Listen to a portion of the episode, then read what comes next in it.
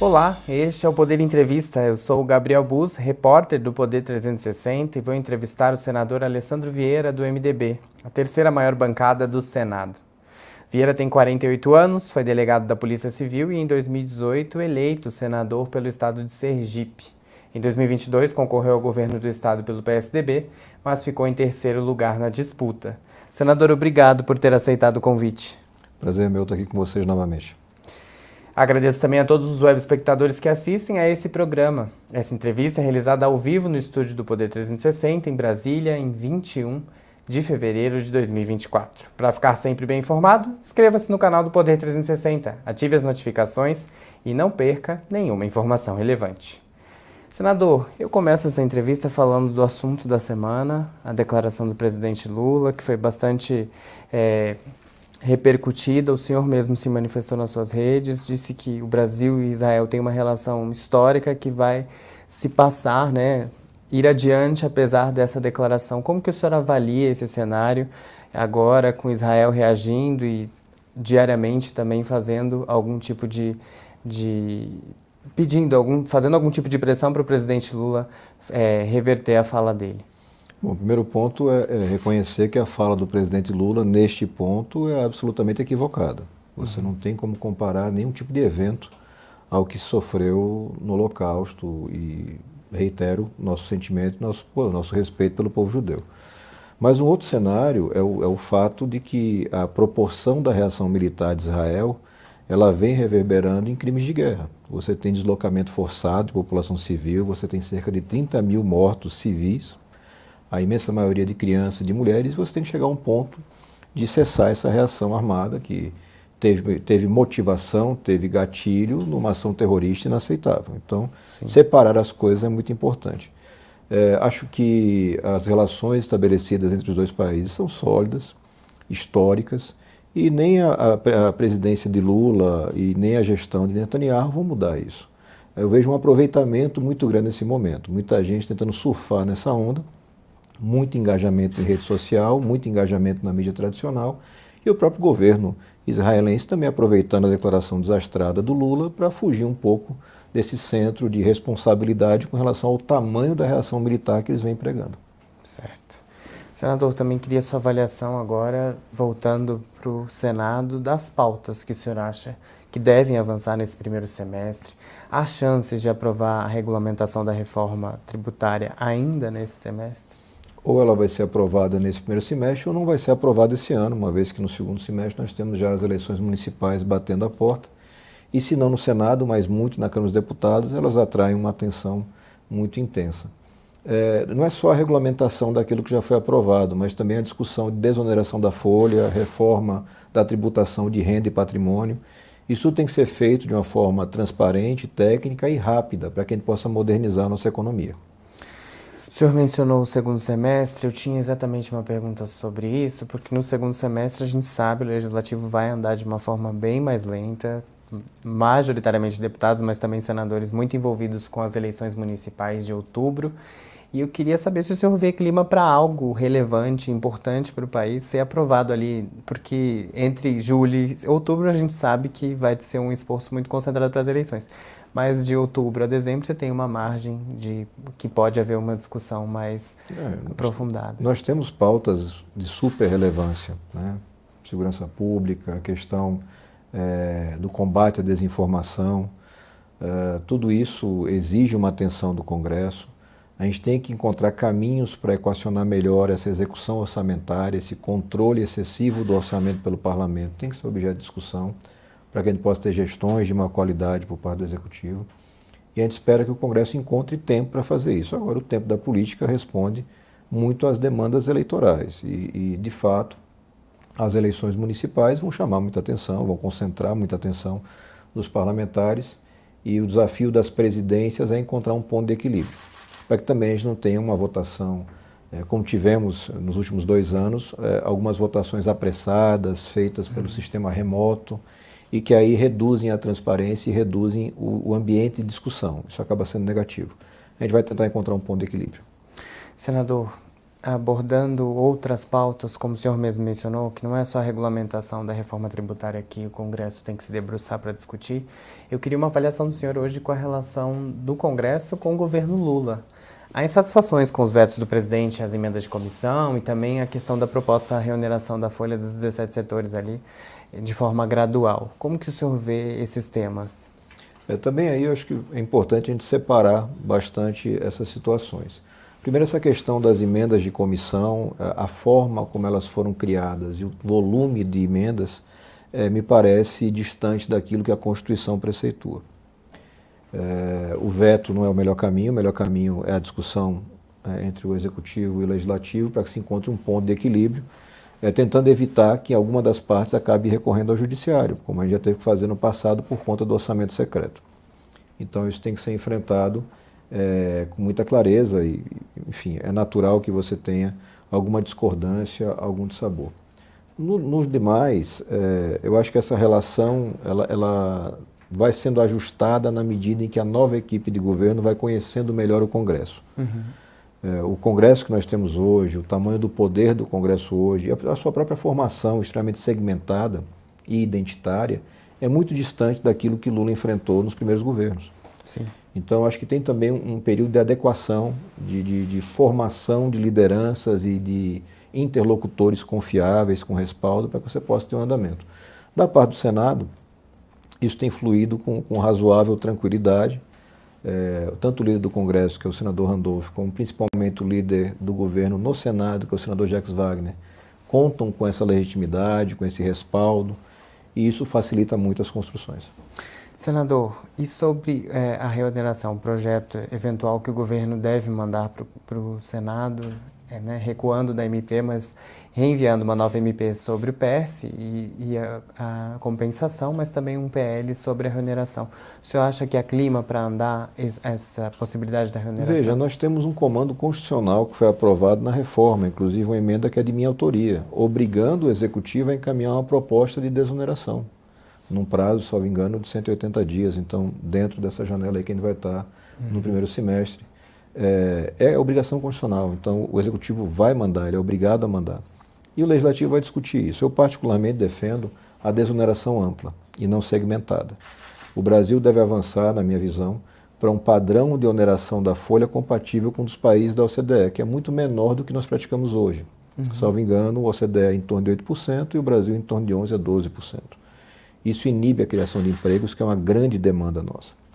Mas não tem almoço grátis. Então, se eu vou retirar a oneração da folha, eu vou reduzi-la, eu tenho que onerar outros setores, e aí isso gente vai conseguir fazer provavelmente através da revisão da tributação da renda, para que eu tenha economia moderna, mais ajustada, que circule melhor.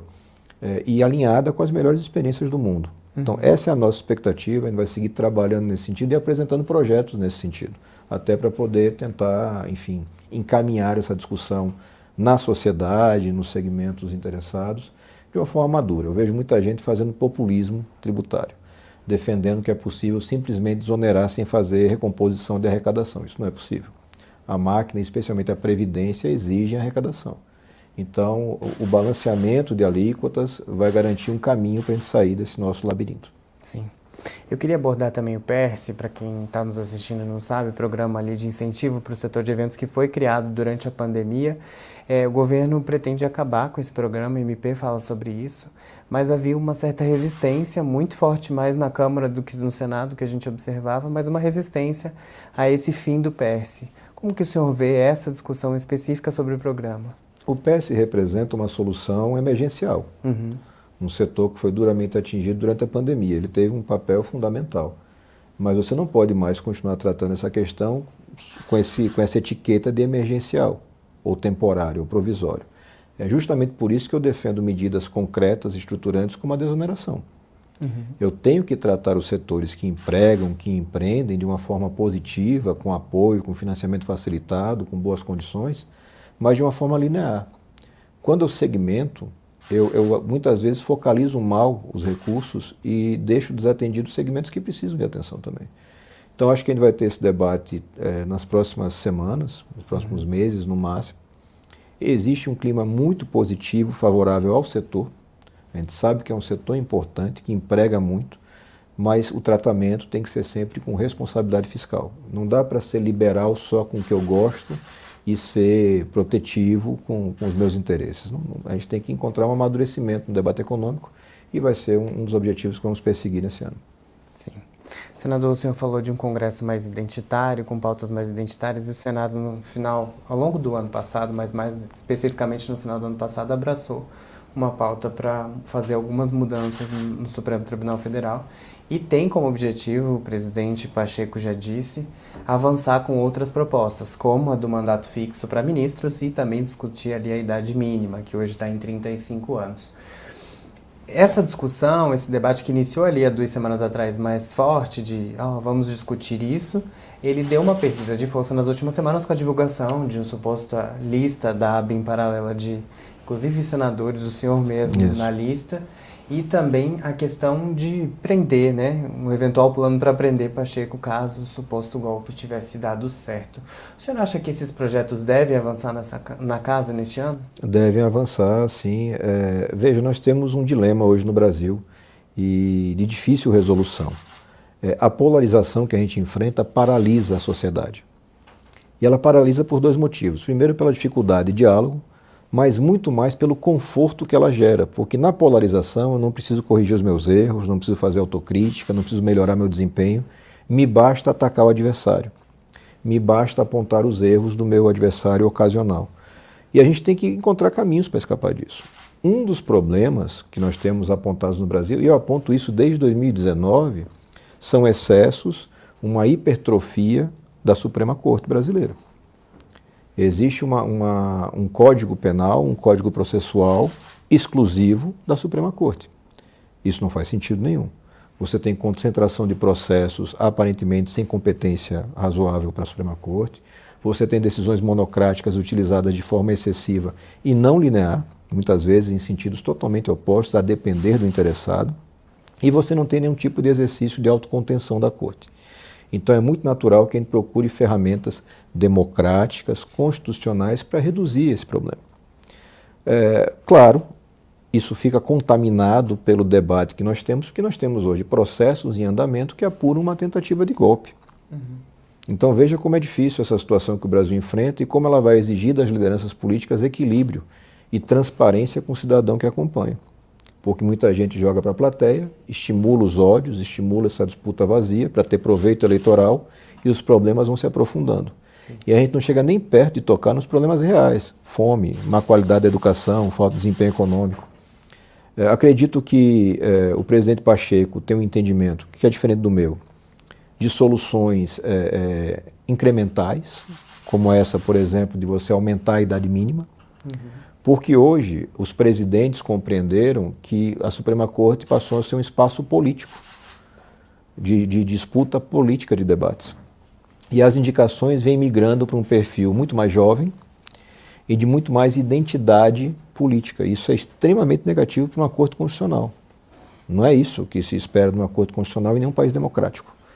Então, se eu reduzo a, a, a permanência desses ministros através de estabelecimento de mandato ou através de uma idade mínima mais elevada, eu diminuo um pouco o impacto dessa forma de atuar.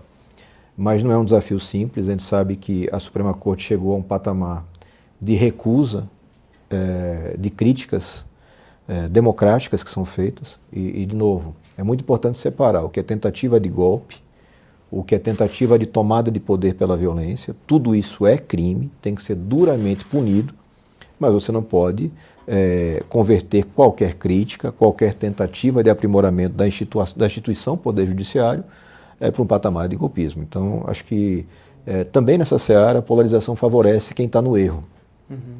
porque o erro fica escondido nesse ruído todo de interessados. Então, o roteiro que eu sugiro no parlamento, venho insistindo com os colegas, é que a gente vire a página dessa situação do 8 de janeiro, os processos precisam chegar ao seu final. A gente precisa ter os responsáveis identificados e punidos, mas isso tem que se encerrar. E se encerrar também essa era de inquéritos e processos ilegais na Suprema Corte. Não dá mais para eu ter um xerife geral da nação. Isso é absolutamente ilegal, inconstitucional e antidemocrático. Eu não posso defender a democracia usando ferramentas autoritárias. Isso não faz o menor sentido. Isso pode agradar você nesse momento por um interesse seu ideológico, mas amanhã vai se voltar contra você. A história dá essa lição. Então, é, naquilo que a gente conseguir avançar, e o Senado me parece ser a casa mais adequada para isso, uhum. nesse estímulo ao próprio Poder Judiciário, ao próprio Supremo, para que faça exercícios de ajuste e autocontenção, como se fez no passado, com a criação do CNJ, por exemplo, que melhorou bastante o desempenho da, da, da, da justiça de piso, né, da primeira instância, mas que não atende às cortes superiores. Então, é, se os ministros não praticam a, a autocontenção, vai ser o legislativo, nesse equilíbrio de poderes, quem vai fazer esse papel. Sim. Na lista divulgada pela TV Band, o senhor foi um dos monitorados pela é, suposta BIM paralela. Como que o senhor se sentiu ao saber dessa informação? Infelizmente não é uma surpresa. Né? É, governos que têm é, perfil ou planejamento autoritário usam as ferramentas de Estado para monitorar independentes e adversários. Já na primeira lista de monitorados do GSI, acho que no primeiro ano de governo, o meu nome constava. E o mais engraçado é que, se você vai para o perfil de votação, a minha votação sempre foi muito mais favorável ao governo do que contrário. Sim. Mas eu sempre atuei com muita incisividade e independência nas posições. E independência, liberdade, incomoda o autoritário. Eu acho que aqueles que praticaram esse crime têm que ser identificados e punidos. Não adianta punir o rapaz que cadastrou um número no, no software, não é isso. Uhum. Eu estou apresentando um projeto de lei no sentido de regulamentar o uso dessas ferramentas, porque não só temos ferramentas de intrusão utilizadas legalmente pelas Forças Armadas, pela BIM, pela Polícia Federal, mas também por polícias estaduais.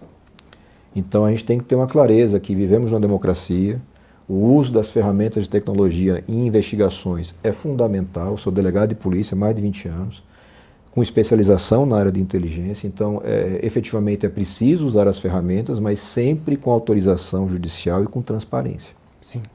Não é possível, numa democracia, usar ferramentas de inteligência de Estado contra jornalistas, contra líderes religiosos, contra adversários políticos. Isso é um arremedo de ditadura e eu espero que se faça a justiça sem é, bodes expiatórios. A justiça efetiva de quem mandou, quem deu os comandos, quem fez a construção de listas de monitoráveis. E aí sim você ter essa clareza e as punições. Senador, tem um outro projeto que deve demandar bastante tempo dos senhores neste ano, que é a proposta do fim da reeleição. Qual a sua avaliação sobre esse tema? Eu sou favorável ao fim das reeleições para o Executivo. O histórico brasileiro aponta para uma dificuldade muito grande de dissociar a gestão do processo político. Então, em regra, o cidadão ganha a eleição e já começa a trabalhar em prol da sua reeleição. É, isso é negativo na maior parte das gestões. Claro que tem gestores públicos que dão muito bem, que, que conseguem fazer dois mandatos muito bons, mas a democracia pressupõe essa renovação, essa alternância de poder e um equilíbrio de forças. O candidato à reeleição que está no executivo, ele vai para a reeleição num desequilíbrio muito grande com relação aos seus adversários porque ele tem imensas ferramentas à sua disposição. Sim. Então, é, é, é importante, já, é, na minha plataforma de propostas, na candidatura em 18, eu já defendi o fim da reeleição, e defendi e defendo uma certa limitação no número de reeleições no legislativo. Eu acho que a gente tem que incentivar de todas as formas uma renovação política, uhum. é, o surgimento de novas lideranças. A gente está passando por um ciclo histórico de alteração né, geracional. A gente tem um presidente da República que está acima dos 75, 78 anos, o seu maior adversário está é, tá inelegível, mas também está acima da casa dos 70 anos. É preciso encontrar mecanismos para fomentar essa renovação, até para que você tenha representações mais próximas da realidade da nossa sociedade. E um dos caminhos é, é encerrar a possibilidade de reeleição do Executivo. Certo. E respeitado, claro, o direito de quem já está nas cadeias. Sim. Senador, um dos seus temas também é a segurança pública, e eu gostaria de abordar esse tema falando sobre o caso de Mossoró, dos dois presos que fugiram de lá. O caso completou uma semana. O governo tem agido de maneira correta na sua avaliação, na, na busca e também na resposta, eh, nas respostas dadas sobre a primeira fuga né, registrada em um presídio federal? Ainda tem muita coisa para ser esclarecida. É, o fato em si parece ser uma fuga oportunista, né, de presos que aproveitaram uma oportunidade de falha estrutural, mas isso acabou abrindo uma cortina é, para que a gente compreenda exatamente como funcionam esses presídios federais, qual é efetivamente o grau de segurança dessas unidades e como se dá coisas básicas, como construção e manutenção dessas, dessas, desses presídios. É uma coisa muito clara, eu, eu falo com conhecimento de causa. Se a, se a caixa de concreto, ninguém vai escavar com um pedacinho de ferro. Então você tem falhas que vão desde a construção da unidade e que, se foram percebidas e não foram corrigidas, alguém tem que responder por isso, uhum. na seara da, da, da, responsabilidade civil, inclusive. Acho que é um modelo que tem um valor, no sentido de isolamento de lideranças é, do crime organizado, mas que, ao mesmo tempo, tem suas limitações, porque o crime não diminuiu por conta dos presídios federais. A força dessas lideranças não reduziu. A gente tem um líder maior do PCC, por exemplo, encarcerado, se não me engano, há mais de 20 anos. Ele continua o líder principal e, e a quadrilha continua em expansão, inclusive hoje, para uma seara global. É, acho que a gente tem que evoluir no tratamento da questão dos presos dentro dos estados. É preciso que a Secretaria Nacional de, de, de Políticas Penitenciárias e a Senasp, a Secretaria Nacional de Segurança Pública, tenham uma atuação mais incisiva, mais próxima dos estados, com mais recursos e com uma consciência do tamanho do problema que nós enfrentamos. É, é um risco muito grande e isso, infelizmente, já acontece em alguns estados de você ter um cenário parecido com o cenário que nós temos hoje em países como o México, uhum. onde as facções criminosas chegaram ao poder político e fazem a manutenção desse poder pelo emprego maciço da violência e da ameaça. Então, um desafio muito grande. O, o atual ministro da Justiça, ainda que não tenha nenhuma experiência específica na área de segurança pública, é um homem experiente na, experiente na seara da justiça, ex-ministro supremo, ministro Lewandowski, mas ainda não mostrou, e acho que está no tempo de mostrar planejamentos específicos para combater esse mal que o Brasil enfrenta, que é o mal do crime organizado e a violência urbana que decorre dele. Dentro dessa seara da segurança pública, a gente tem no Senado a discussão da PEC das drogas, que, que é proibir a porte e a posse de todas as drogas. Há um debate sobre a baixa eficácia do combate às drogas hoje no Brasil, com policiais vítimas e também inocentes que são alvos né, de ambos os lados, tanto de policiais quanto, claro, de bandidos. Como que o senhor avalia esse tema das drogas e a proposta da PEC? Veja, eu sou contrário a qualquer tipo de liberação de drogas. Né? Eu não consigo encontrar benefício, seja do seu ponto de vista da segurança pública, seja do seu ponto de vista da saúde pública, na liberação de drogas. Uhum. Mas a gente não pode, não deve fazer populismo, nem do ponto de vista do populismo penal, como se diz, que é aumentar penas, aumentar penas, aumentar penas, sem nenhum resultado concreto, e na liberação, sem critérios, é, pelo outro lado, pelo viés de um populismo, vamos dizer assim, mais, mais é, progressista. É encontrar um ponto de equilíbrio, que passa por eficiência. Eu preciso ter eficiência no tratamento do viciado, eu preciso ter eficiência no combate ao crime organizado, estrangulando aquilo que fomenta, que é a circulação de riquezas. Veja, é, é, é, muito mais difícil você enfrentar o bandido armado, os confrontos, pela letalidade de policiais, de inocentes, do que você fazer o que é tão necessário, que é o enfrentamento da questão da lavagem de dinheiro. Nós precisamos fechar os canais de lavagem de dinheiro no Brasil, e eles uhum. são muitos. O, o, o, desafio qual é? É que o, o criminoso que lava dinheiro, ele não lava dinheiro só para o traficante, ele lava também para o político corrupto, para o empresário que sonega. Então ele cria uma camada de proteção adicional. Nós precisamos avançar nesse público específico, nós precisamos avançar nessas ferramentas de lavagem de dinheiro. Porque se eu tirar o dinheiro do jogo, o crime tende a, a, a decair. Eu, eu, uso sempre uma frase com a minha equipe que é o cara é bandido, ele não é burro. Você tem hoje uma migração, uma invasão do crime organizado violento na seara política. Você vê isso nas milícias do Rio de Janeiro, você vê nas facções no norte do país, e você já teve casos envolvendo o PCC em São Paulo onde o crime organizado violento, que pratica tráfico, homicídio, rouba banco, começa a financiar ou patrocinar candidaturas políticas para começar a se apropriar de licitações de orçamentos de educação, saúde. Porque é muito mais seguro para ele roubar dinheiro da saúde e educação do que confrontar no rouba banco. Sim. Então a gente tem que ter uma clareza muito grande do tamanho dos desafios que o Brasil enfrenta, uma clareza muito grande de que existem caminhos para fazer esse enfrentamento, e isso passa por modernizar a justiça, uhum. processos mais rápidos, você tem um judiciário que se foque um pouquinho mais no atendimento ao cidadão e um pouquinho menos na concentração de privilégios e renda, porque nós já temos um judiciário bastante bem pago no Brasil, e ainda que se defenda, e eu acho que é bastante positivo se defender uma melhor remuneração ainda para os profissionais que trabalham no judiciário, que não é só o juiz. O juiz sozinho não faz nada não. Tem técnico, tem analista, Tem toda uma equipe que trabalha ali. Assim como o delegado não faz nada sozinho, o oficial da PM não faz nada sozinho, o promotor não faz nada sozinho. A gente começa a ter uma concentração excessiva e um desvio de foco.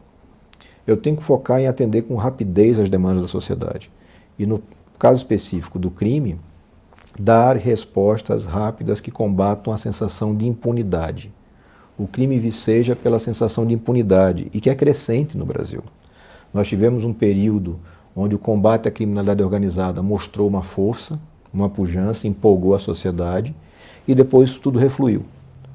Nós temos hoje uma sequência imensa de anulações de processos.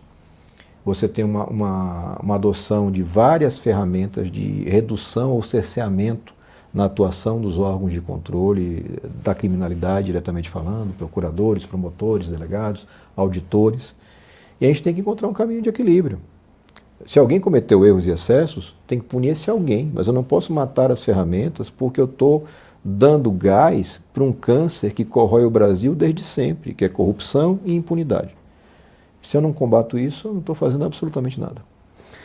Senador, não, não poderia deixar de comentar sobre a sua proposta de alternância na análise de propostas de forma igualitária na Câmara e no Senado. O senhor é bastante crítico do presidente Lira quando se trata sobre acordos de discussão dos projetos. Na sua avaliação, ele tem tornado o debate no Congresso menos democrático?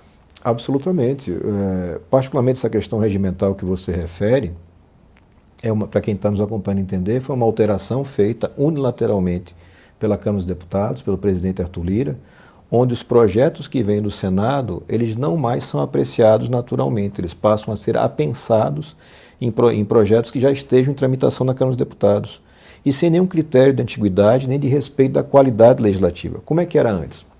Se um projeto já passou por uma casa, ele tem prioridade na outra. Por quê? Porque o sistema é bicameral e porque vai chegar um resultado mais rápido, que é a lei. Nesse formato que Lira adota, ele concentra todo o poder na mão dele, o poder de pauta, o poder dos projetos. Você tem dezenas de projetos aprovados pelo Senado que foram engavetados, anexados, apensados a projetos que já estavam em tramitação, vários deles muito mais recentes do que aqueles que estavam no Senado, e ficam lá paralisados a notícia, inclusive, de projetos aprovados no Senado sendo arquivados de ofício na Câmara dos Deputados, porque projetos similares lá foram derrotados. É, isso não faz o menor sentido do seu ponto de vista constitucional, é criminoso, mais uma coisa que eu, eu reputo como criminosa praticada por Arthur Lira. É o modus operandi dele, é de concentração de poder, concentração de força, para com essa força tentar angariar mais poder e benesses. E o único meio de enfrentamento que você tem é buscar a justiça. Isso foi reportado ao presidente eh, Rodrigo Pacheco o, e aos colegas senadores, vários deles não tinham ciência, vários deles tinham a imaginação de que o seu projeto tinha sido aprovado, estava tramitando normalmente e agora tem conhecimento de que eles foram apensados, desapareceram, perderam valor lá na Câmara dos Deputados. E o caminho apontado, eu tentei o caminho individual, mandato de segurança, e o ministro Dias Toffoli eh, negou com o entendimento de que o caminho deve ser coletivo através de uma ação direta de inconstitucionalidade que deve ser patrocinada pela mesa diretora do Senado. Uhum. Então o caminho já está apontado e o que a gente cobra do presidente Pacheco é a coragem de fazer valer o sistema constitucional brasileiro. Ninguém numa república pode concentrar poder eh, excessivo. Ninguém.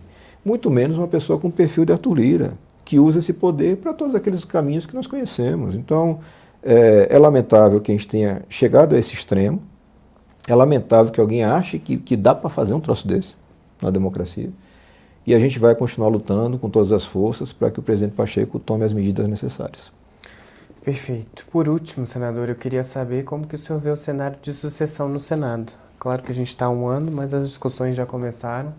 Há hoje um favoritismo do senador Davi Alcolumbre do União Brasil para retomar o comando do Senado, mas o MDB, o seu partido, sempre historicamente teve a trajetória de lançar candidatos, pode vir a lançar um nome para disputa, além, claro, de um nome da oposição que deve surgir.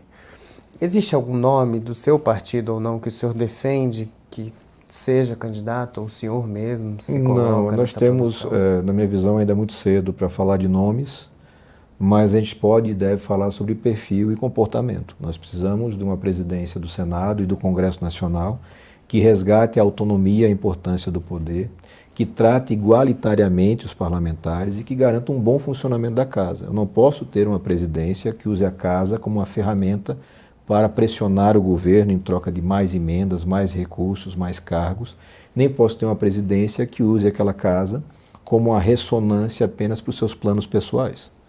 E nós temos grandes parlamentares, homens e mulheres com muita qualificação que podem ocupar essa função. Então, ao longo do ano, naturalmente, a gente vai ter esse debate avançando. A maior bancada é a do PSD. Sim. Historicamente, as maiores bancadas têm a primazia nessa indicação, mas ela não é compulsória. Então, certamente, vários nomes vão surgir. O senhor, enquanto membro do MDB, defende que o MDB tenha um candidato? O MDB tem excelentes nomes, então é, disponibilizar esses nomes me parece salutar para casa, mas é prematuro fazer qualquer tipo de indicação. Perfeito, senador.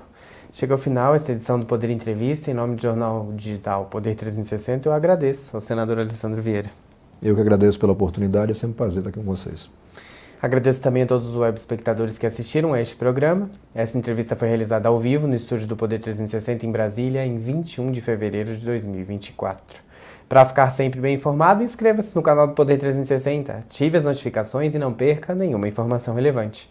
Muito obrigado e até a próxima. Poder Monitor. Acesse agora e ganhe 30 dias grátis.